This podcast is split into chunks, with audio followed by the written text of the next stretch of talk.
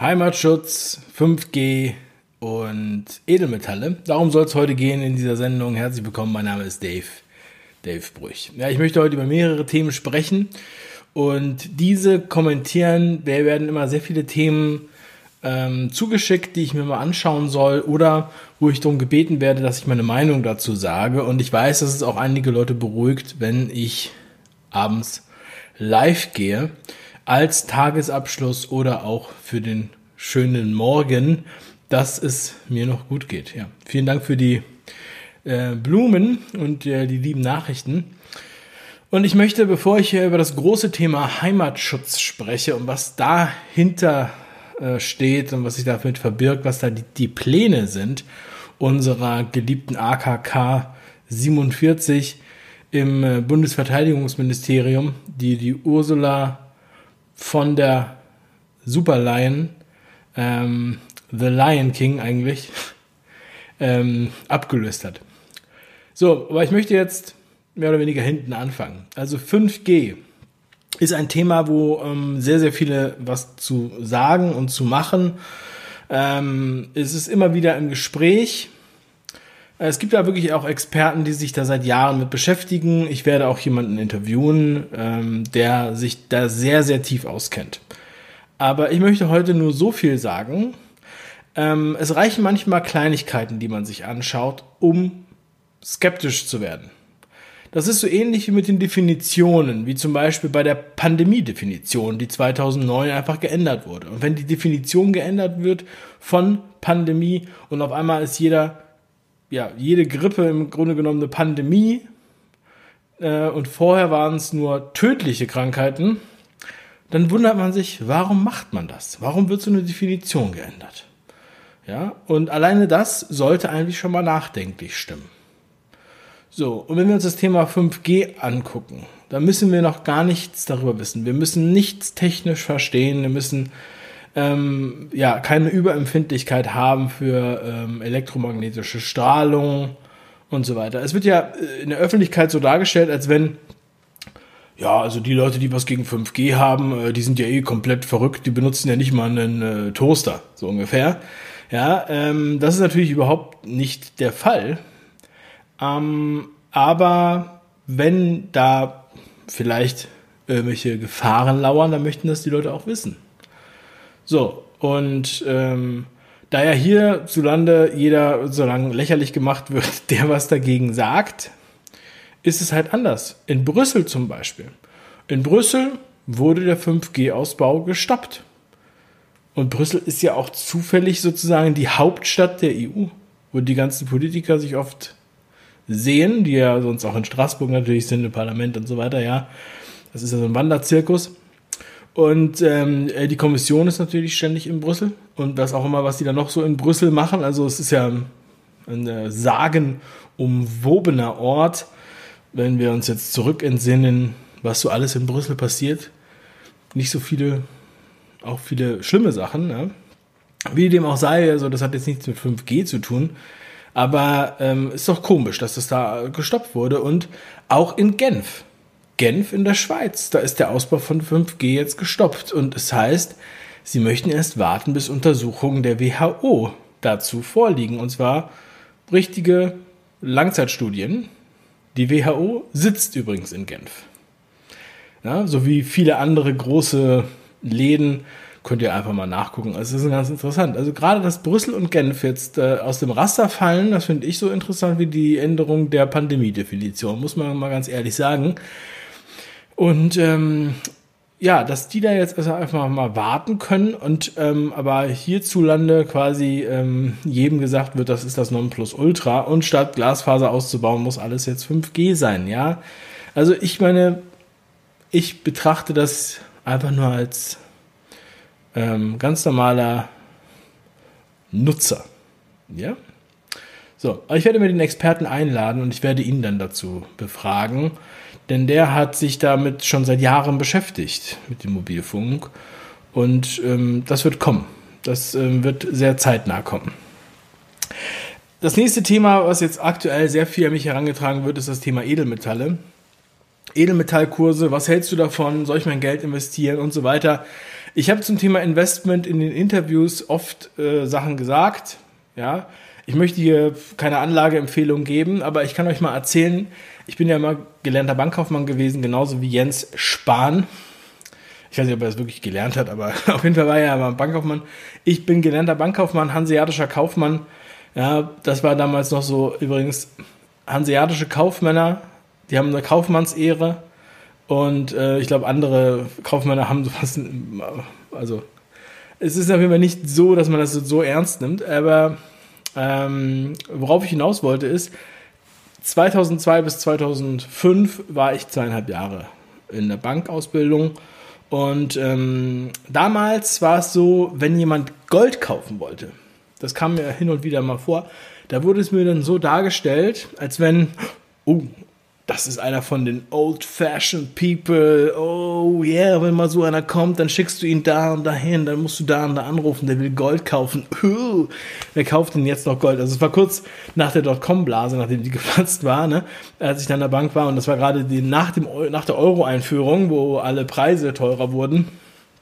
Und der Goldpreis war so um, roundabout 300 Dollar ähm, zur damaligen Zeit. Und es wurde mir als Auszubildendem immer gesagt, ach, das ist so ein, keine Ahnung, das sind voll die Verrückten, die immer noch, die immer noch Gold kaufen heutzutage. Ja, und die Verrückten sind heute wieder ähm, unter uns und die sind auch natürlich die ganzen Jahre unter uns. Ähm, aber ich wurde darauf aufmerksam, also ich wurde natürlich, ich, be, ich ähm, beobachte die Edelmetalle immer, aber mich hat das jetzt besonders inspiriert, als die Taz das Satire-Magazin überhaupt, das beste Satire-Magazin, was es in Deutschland gibt, ähm, eigentlich nach der Tagessau. Die, ich weiß nicht, ob es satirisch gemeint war oder ernst gemeint war, auf jeden Fall haben sie den Lesern und Leserinnen abgeraten davon, Edelmetalle zu kaufen. Uh, und das bedeutet für uns, wir müssen Edelmetalle kaufen. Im Grunde genommen, ja. Also natürlich äh, haben wir schon im März darüber gesprochen. Jetzt haben wir August, das ist schon fünf Monate her. Die Kurse sind weiter gestiegen. Der Goldpreis ist ähm, ja im Prinzip immer ein ganz guter Indikator dafür, wie sich, äh, wie, die, wie sich die Währung verhält. Man kann das so sagen, dass äh, das Gold im Grunde genommen immer gleich viel kostet, aber der Wert der Währung sinkt. Und dadurch brauchst du mehr Währung, um das Gold zu kaufen. Ja, und ähm, obwohl viel in die Gegenrichtung mit Papier, Gold manipuliert wird, damit der Kurs nicht zu sehr steigt, liegt er jetzt bei knapp 2000 Dollar. 300 Dollar damals, nur verrückte Bekloppte kaufen das. Jetzt sind wir bei 2000 Dollar. Und auf dem Weg dahin, ja, ist ja auch viel passiert. Ähm, ich will nur mal dafür sensibilisieren, dass ihr euch damit mal beschäftigt. Äh, jetzt ist natürlich gerade so eine, also es ist immer eine, eine, Hochstimmung, aber vermutlich wird es noch deutlich höher gehen. Einige Experten, mit denen ich gesprochen habe, sagen, es ist immer noch viel zu günstig. Und vor allem, wenn dieses ganze System hier, dieses Wirtschaftssystem wirklich richtig kollabiert und diese ganzen ähm, Umverteilungsmaßnahmen da ja, äh, sozusagen nicht mehr ziehen und dann wird man das erst noch mal richtig spüren und irgendwo muss man sein Geld ja lassen. Ja, also wenn das Bargeld vielleicht nichts mehr wert ist oder Bargeld abgeschafft wird oder große Inflation kommt und solche Sachen werden ja auch besprochen. Ähm, und Immobilien, wer weiß, was da passiert im nächsten Jahr. Ich kann es euch nicht sagen, aber es macht sich auf jeden Fall, es macht auf jeden Fall Sinn, dass man beim nächsten Mal darüber nachdenkt. Und übrigens im letzten Lockdown, muss ich ja schon sagen, im letzten Lockdown im März, war das so, dass du ja gar nicht mehr so einfach Gold oder Silber kaufen konntest. Ähm, also in Mannheim waren die ganzen Goldhändler äh, meistens zu, ähm, wo du jetzt bar Gold kaufen kannst. Ich meine, derzeit wird, wird das wahrscheinlich gehen, ähm, dass du bis 2000 Euro ja auch bar kaufen kannst. Weil wenn du es nicht bar kaufst, dann musst du dich ja, äh, dann bestellst du es ja online. Das ist ja auch nachvollziehbar. Ja, das heißt, ähm, ja, also ähm, der, das wurde ja gerade erst ge geändert letztes Jahr. Also vorher konntest du ja äh, 20.000 Euro bar äh, Gold kaufen. Ja? Aus Sicherheitsgründen. Aus Sicherheitsgründen wurde das natürlich geändert. So, ähm, und bevor ich zum Hauptthema heute komme, zum Heimatschutz, das Thema Heimat, und ich habe das ja eben schon im Chat kurz gesehen, ist natürlich heutzutage ein totales No-Go. Ich frage mich, wann dieses Wort verboten wird. Heimat. Ähm, also total rassistisch. ähm, vor allem für Leute, die halt sozusagen so tun, als hätte man keine Heimat. Ja, aber das Bundesministerium für Verteidigung sagt immer noch Heimatschutz. Mal gucken, ob sie das bald ändern. Ähm, und da musste ich an, an Eva Hermann denken. Eva Hermann äh, hat ja jetzt gerade einen äh, Prozess gewonnen, bekommt Sch äh, Schadensersatz und äh, beziehungsweise Schmerzensgeld von der, vom Springer Verlag, weil die, die sie äh, diffamiert haben in einem Artikel. Und äh, wenn man sich die Geschichte von Eva Hermann mal anschaut, in den letzten 13 Jahren vor allem, ja, dann, ähm, das haben viele auch gar nicht auf dem Zettel. Es ist aber schon sehr erschreckend und ich möchte das nochmal betonen. So, und ähm, vor 13 Jahren, da war Eva Hermann die beliebteste Moderatorin im deutschen Fernsehen. Sie war Sprecherin der Tagesschau. Sie hat die NDR Talkshow moderiert. So, und äh, alles war alles war cool. Bis sie angefangen hat, Bücher zu schreiben. Und zwar das äh, Eva-Prinzip und äh, das Arche Noah-Prinzip heißt das, glaube ich, ein anderes Buch. Und sie hat dann halt darüber philosophiert, wie die Rolle der Frau eigentlich ist. Und Karriere und Kinder bekommen und so weiter. Und ähm, das hat damals den Medien so sehr aufgestoßen und das hat den Medien so sehr an, an das Dritte Reich erinnert, dass sie sie ähm, in einem in einer legendären Fernsehsendung quasi auf den Scheiterhaufen medial werfen mussten. Könnt ihr euch anschauen bei Johannes Baptist Kerner äh, in der damaligen Talkshow. Dabei waren Senta Berger und ähm, dieser Mario Barth, Komiker. Und Eva Hermann. Ja? Und sie wurde dann da in einer Stunde quasi, ähm, ja, also fertig gemacht für die Kreuzigung, die, die sie da medial äh, vonstatten äh, gemacht haben. Auf, das war eine Aufzeichnung. Und da empfehle ich euch einen Zusammenschnitt von Fernsehkritik TV. Fernsehkritik, die haben das sehr gut analysiert. Diese Analyse ist auch schon älter, aber ähm, die sind total, also die sind eigentlich nicht für Eva Hermann, aber sie analysieren diese Situation sehr gut. So, und das möchte ich gerne, dass ihr euch das mal anschaut. Und das ist, wie gesagt, 13 Jahre her. So, und in der Zwischenzeit hat Eva Hermann verschiedene Sachen gemacht. Viele Leute haben sie auch auf Telegram abonniert und so weiter. Und jetzt wurde ihr halt, äh, ja, hat sie angeblich eine äh, rechte Kommune in Kanada gegründet und was auch immer. Also, keine Ahnung, was da dahinter steckt. Auf jeden Fall wurde sie jetzt äh, da freigesprochen. Sie hat damals ähm, für, dafür gesprochen, dass halt Frauen auch ähm, ja, also dass sie halt auch Kinder bekommen sollen, dass sie auch Mütter werden sollen und dann wurde es so dargestellt, als wenn, um Gottes Willen, wie kannst du nur erwarten, dass Frauen Mütter werden? Das ist ja wie die Mutterprämie im Dritten Reich und so weiter.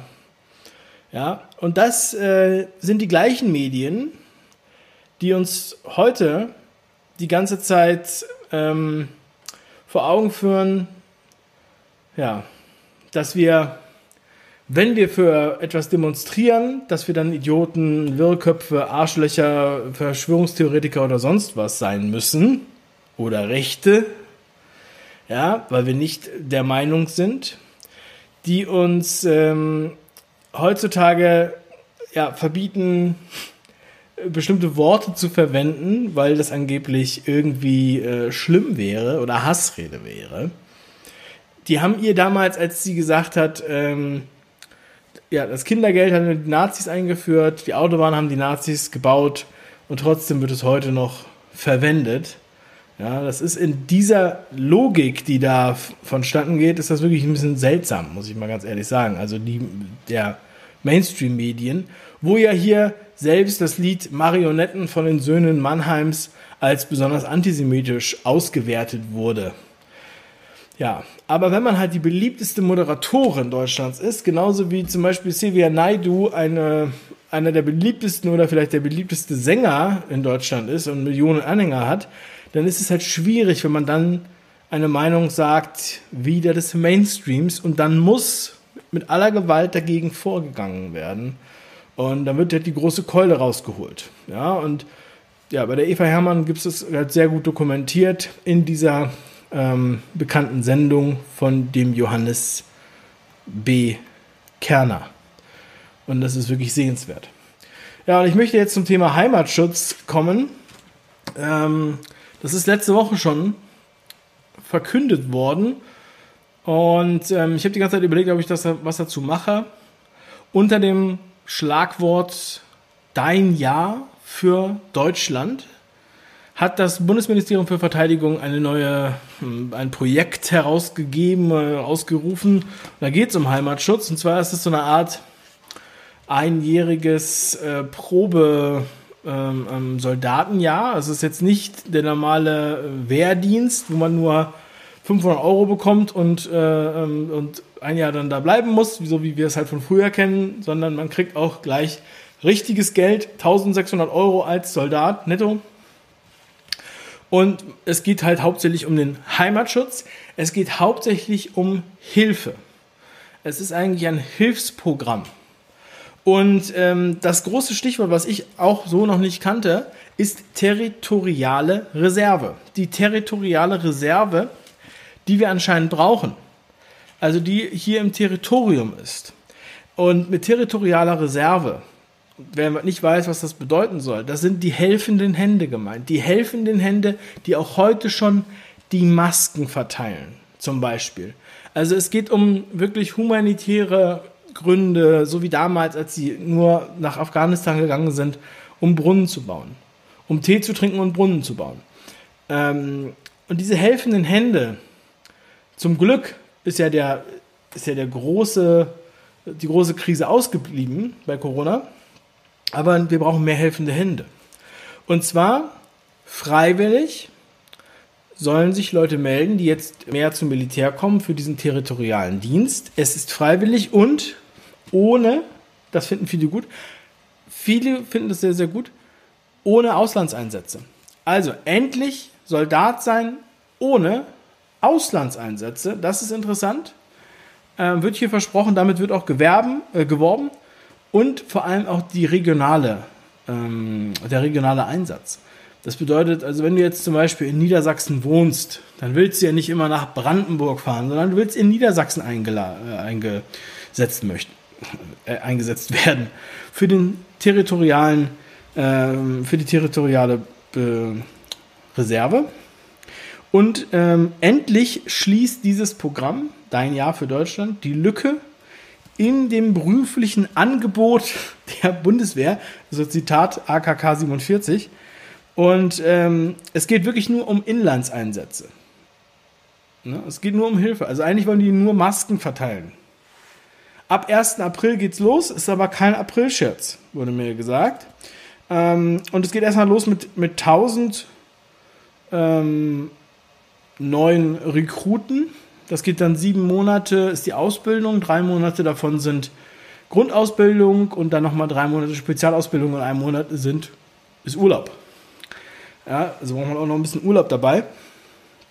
Und das ist interessant ab 1. April geht's los. Man kann sich jetzt ab September bewerben. Also wer noch, äh, wer jetzt keine Arbeit mehr hat oder zu wenig Geld verdient in Kurzarbeit, der kann sich da bewerben ab April.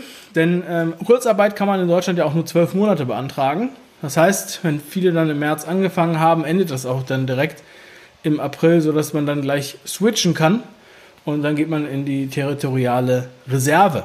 Und mal sehen, was die territoriale Reserve alles noch so für Aufgaben bekommt bestimmt sehr spannend. Auf jeden Fall muss man nicht ins Ausland. Hier wird genug für Beschäftigung im Inland gesucht.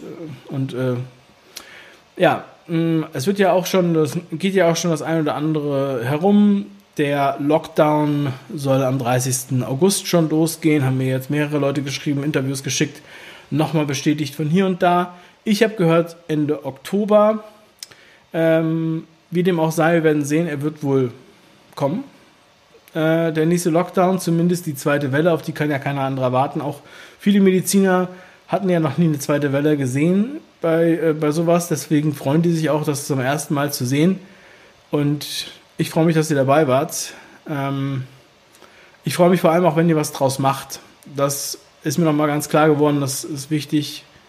Macht was da draus, zieht eure Schlüsse. Das heißt, nehmt euer Geld und kauft damit, was ihr damit kaufen wollt, wo ihr denkt, das hat morgen noch Wert.